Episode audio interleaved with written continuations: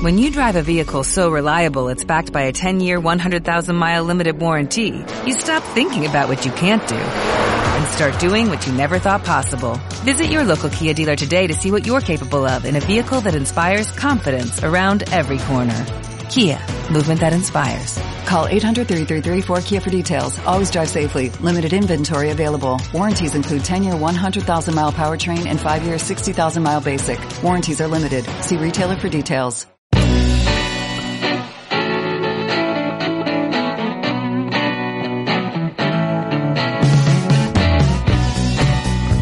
Todos, bienvenidos al episodio número 63 de Poder y Mercado. Hoy vamos a abordar eh, un tema muy importante que también quería eh, abordar desde hace mucho, desde hace ya un buen tiempo, las materias primas. ¿Qué es lo que está pasando? Si existen oportunidades, sobre todo en una región como América Latina, para beneficiarse de este nuevo gran ciclo de commodities. Es decir, hay oportunidades de beneficio para América Latina en el nuevo gran auge de las materias primas que típicamente exporta, esa es la idea. La idea es responder a esta pregunta o al menos tratar de orientar un poco a la gente en este sentido. Todavía recuerdo eh, los debates sobre las causas del gran auge de materias primas desde 2003, del primer gran auge. Era consenso entre economistas atribuir el incremento del precio del petróleo y de todas las materias primas en general, por supuesto, eh, que había subido hasta los 140 dólares el barril al incremento de la gran demanda por parte de países como China e India que se estaban adaptando al proceso de globalización del mundo en aquella época. Luego, en 2014, los precios se desplomaron, siendo que la demanda de estos países no era radicalmente distinta.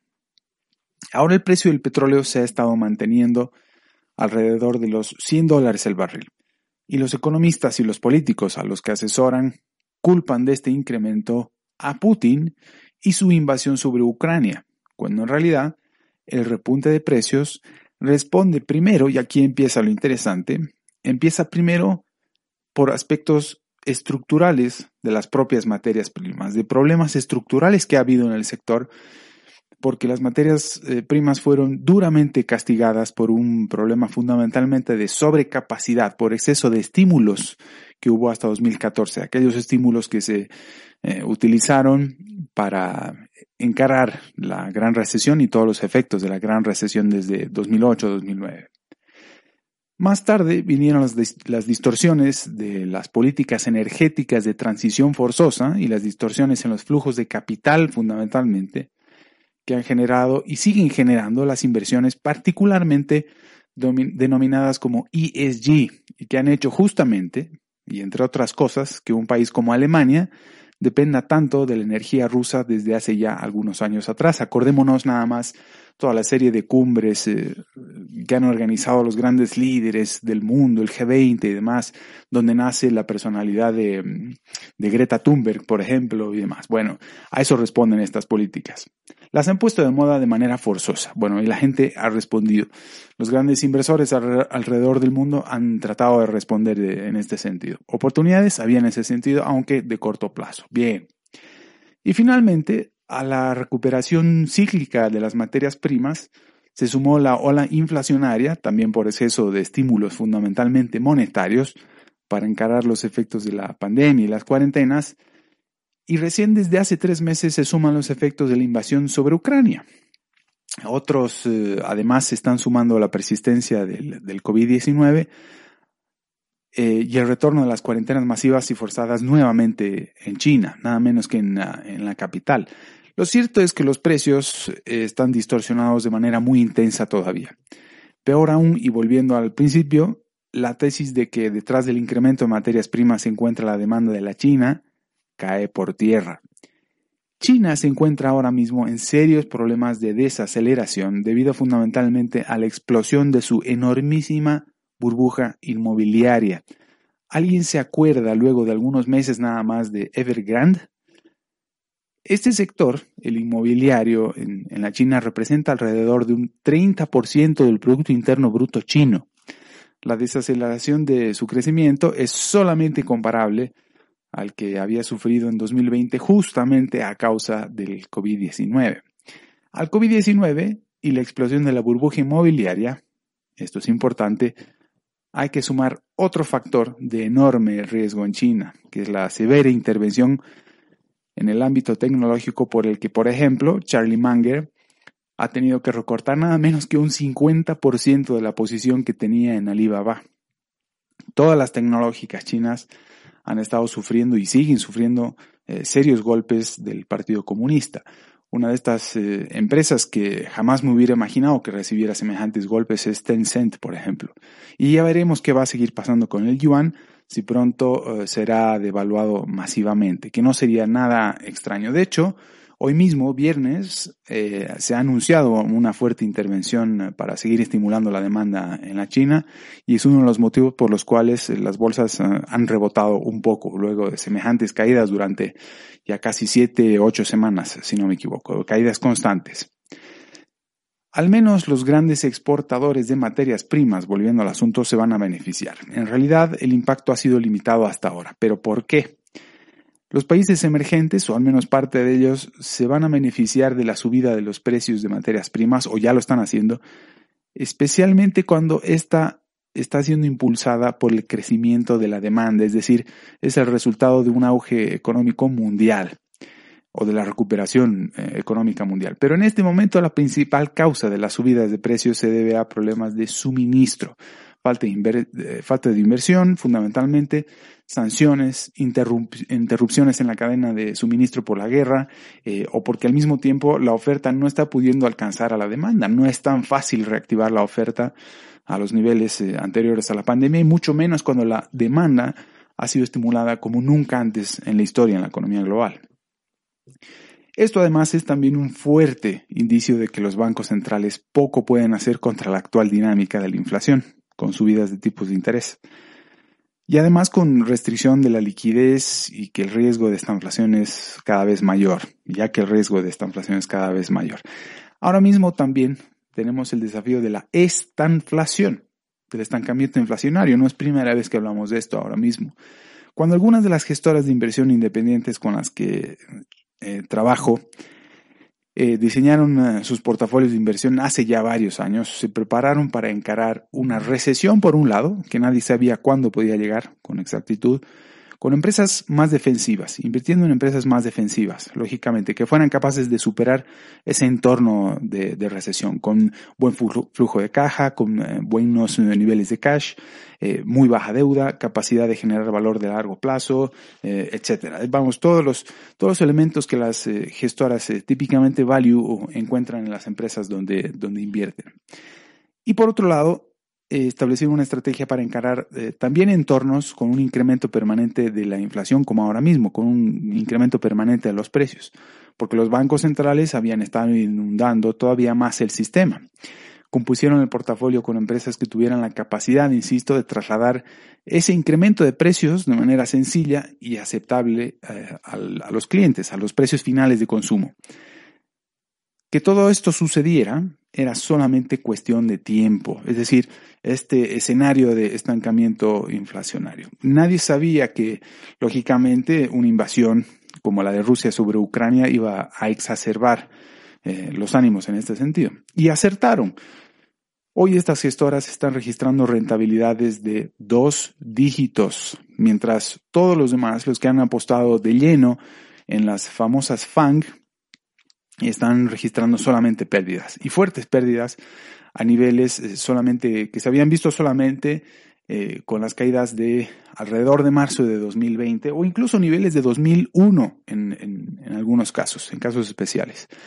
Estuvimos hablando de, de, las FANG hace poco cuando revisamos los eh, famosos formularios 13F de, las, de los principales inversores alrededor del mundo y muchos de ellos, por no decir que todos, aunque hayan hecho ciertos recortes, tienen sus principales eh, posiciones en las FANG, a excepción de Netflix, por supuesto. El que la tenía, el que había hecho una gran apuesta por Netflix justo antes de que cayera, fue Bill Ackman, pero recortó pérdidas o trató de recortar pérdidas creo que tan solo un par de días después de, de la caída. Los demás, ninguno tiene Netflix. En fin, este tipo de empresas de las que no las FANG, sino las eh, del tipo energético, Eh, ahora vamos a seguir hablando de ellas. Este tipo de empresas son generalmente del sector eh, de materias primas, empresas energéticas. Estamos hablando de acciones de empresas energéticas, transportadoras de, de GNL, por ejemplo, porque han identificado ineficiencias de mercado muy grandes a nivel estructural, que probablemente no se va a volver a ver en décadas. Es una oportunidad extraordinaria. Y que han permitido una ventana de oportunidad comparable en magnitud en el sector de prospección y extracción de gas de manera específica. Hay una en particular que apostó por este sector hace al menos cinco, cinco años atrás, seis años atrás. El petróleo se estaba disparando, las compañías, eh, compañías habían quedado atrás y encima fueron disciplinadas eh, en años pasados, con lo, que, con lo cual no tienen deudas. Se trata de empresas que normalizando el precio del, del, barril de petróleo alrededor de los 60 dólares, para que se den una idea, eh, hoy se encuentra alrededor de 100, están cotizando ahora mismo a tres veces beneficios. Eso es extraordinario de verdad. Pero algo más importante todavía a tomar en cuenta es que buena parte de la exposición a la energía de algunas de estas eh, gestoras de fondos de inversión independientes no depende de los precios internacionales, sino de la necesidad de inversión que existe en estos sectores. Por eso en alguna otra entrega eh, también decían, ya no me acuerdo si se trataba o no de un podcast o de algún artículo en el que decía, si uno quisiera entrar ahora mismo en materias primas estaría tarde, estaría entrando tarde. Eh, y además que el incremento de precios, por más que uno hubiera entrado en este sector eh, previamente, está distorsionando las rentabilidades, las está llevando para arriba. Pero como esta situación no es sostenible, eventualmente la oferta va a terminar normalizándose para alcanzar la demanda, la demanda también caerá eventualmente, sobre todo si persiste la inflación, eh, pues la rentabilidad va a caer también aunque se va a sostener. Es decir, no va a ser tan extraordinario como está siendo ahora mismo, pero va a seguir siendo buena. La rentabilidad va a seguir siendo buena y se va a sostener. El sector energético y de materias primas había sido olvidado en los últimos 8 o 10 años aproximadamente porque no estaba de moda. Pero la inversión en este sector va a ser y va a seguir siendo inevitable porque no hay capacidad para sostener el incremento de la demanda, insisto. De hecho, la energía nuclear está siendo reactivada muy rápidamente también y eso ayuda. De todo esto ya se había estado hablando mucho antes, pero en este 2022, con la guerra iniciada por Rusia sobre Ucrania, esta es una de las más grandes oportunidades vistas, como decíamos, en décadas. Ahora mismo, Occidente y sobre todo Europa Occidental necesita reducir su dependencia energética de determinadas regiones. Y eso también implica invertir en generar eh, nueva capacidad de, de producción. En suma, Regiones como la latinoamericana se van a ver beneficiadas por este nuevo largo ciclo de materias primas, pero si tienen hoy mismo la capacidad de producir, de abastecer la demanda global, es decir, si invirtieron previamente como Brasil e hicieron reformas, eh, particularmente eh, donde Petrobras, por ejemplo, ah, ha casi sextuplicado sus ganancias en 2021. Pero también hay otros casos como el de Bolivia, que tiene el sector totalmente destruido o como el de Colombia, donde el señor Gustavo Petro, candidato para este próximo 29 de mayo, hay que estar atentos, por cierto, es el candidato con más opciones de acuerdo a encuestas para este próximo 29, que quiere detener las inversiones en el sector. Va a ser muy difícil, cuando no imposible. Es decir, el objetivo de Gustavo Petro es hundir Colombia de la misma forma que Chávez y Maduro lo hicieron con Venezuela, los Kirchner en Argentina, eh, Morales y demás secuaces en Bolivia, Correa en Ecuador, etcétera, etcétera, etcétera. Creo que incluso es peor. Va a ser imposible, sería imposible ponerse al día para aprovechar de buena parte del beneficio que todavía queda en el sector. Ya se ha aprovechado bastante, pero el esfuerzo que habría que hacer, si uno entra hoy en el sector para tratar de aprovechar del incremento de precios, ya es tarde y al mismo tiempo muy peligroso. Así estamos. Ya no es la América Latina de hace apenas 15 años, claramente, y creo que está muy bien. Creo que eso está muy bien a pesar de todo. Le da la dota de cierto aire de competitividad o competencia, mejor dicho, no competitividad en la región. A unos países les irá mejor que otros, pero sobre todo E insisto también en decir esto porque hicieron los deberes previamente para asumir tiempos como el actual. Nadie sabía que las cosas se iban a dar exactamente de esta manera, con una invasión de Rusia sobre Ucrania. A pesar de que ya hablamos alguna vez sobre esto, yo incluso escribí sobre esto hace ya varios años. Publiqué como parte de un libro algunas cosas sobre Ucrania que presenté en Madrid en 2015, la década perdida de Occidente, eh, pero jamás me hubiera imaginado que las cosas se iban a dar ahora mismo y de esta manera. En fin, estas son, estas son las eh, novedades que tengo ahora mismo. Hasta aquí el episodio de hoy. Insisto, también con esto creo que ya dije como cuatro veces, insisto, pero hay que prestar mucha atención a lo que va a pasar con Colombia, porque le importa mucho y le tiene que importar mucho a la región. Y ojito, ojito con el sector petrolero también. Mucho ojo con lo que pretende no solo Venezuela sobre Colombia, sino incluso la propia Rusia sobre Colombia y en la región. Esto le tiene que interesar mucho, de manera particular a Estados Unidos también. En fin, eventualmente seguiremos hablando de esto. Hasta aquí sobre el tema commodities, espero que haya quedado suficientemente claro. Les mando un saludo.